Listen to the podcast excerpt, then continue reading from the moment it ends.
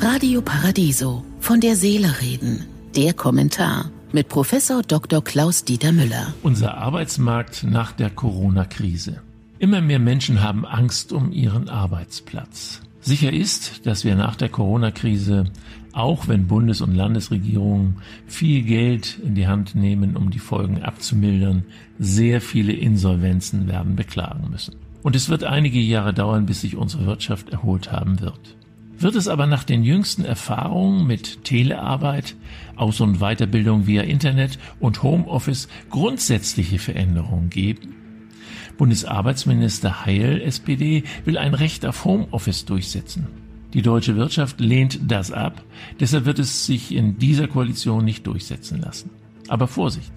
Homeoffice-Arbeitsplätze können auch ins Ausland verlagert werden, wenn man bedenkt, dass große deutsche Verlage ihr technisches Lektorat, also das Überprüfen der Texte ihrer Autoren, nach Indien ausgelagert haben. Das ist in vielen Branchen möglich. Da könnten die Gewinner von heute die Verlierer von morgen sein.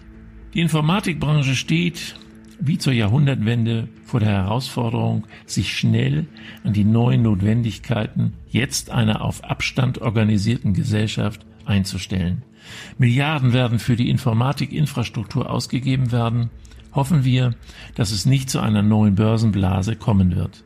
Der Virus wird zum Digitalisierungstreiber. Aber auch positive Auswirkungen werden sich einstellen. Die Lehre an Schulen und Hochschulen wird in weiten Teilen digital bleiben, was auch gut ist, denn so können Lernende sehr viel konzentrierter arbeiten. Das Ganze wird den Seminar- und Laborbetrieb nicht ersetzen können, der den direkten Kontakt zwischen Lehrenden und Lernenden unbedingt braucht. Wir werden eine Aufwertung vieler Berufsbilder erleben, deren Wichtigkeit vielen erst in der Pandemie klar wird. Hierzu gehören zum Beispiel die Pflegeberufe, aber auch die Mitarbeiterinnen im Lebensmitteleinzelhandel und viele mehr. Wir erleben gerade, wie gefährlich es sein kann, bestimmte Produkte wie Gesichtsmasken aus Kostengründen ausschließlich in Fernost herstellen zu lassen. Da werden neue Unternehmen in Deutschland entstehen, die diese Gefahr abfedern werden.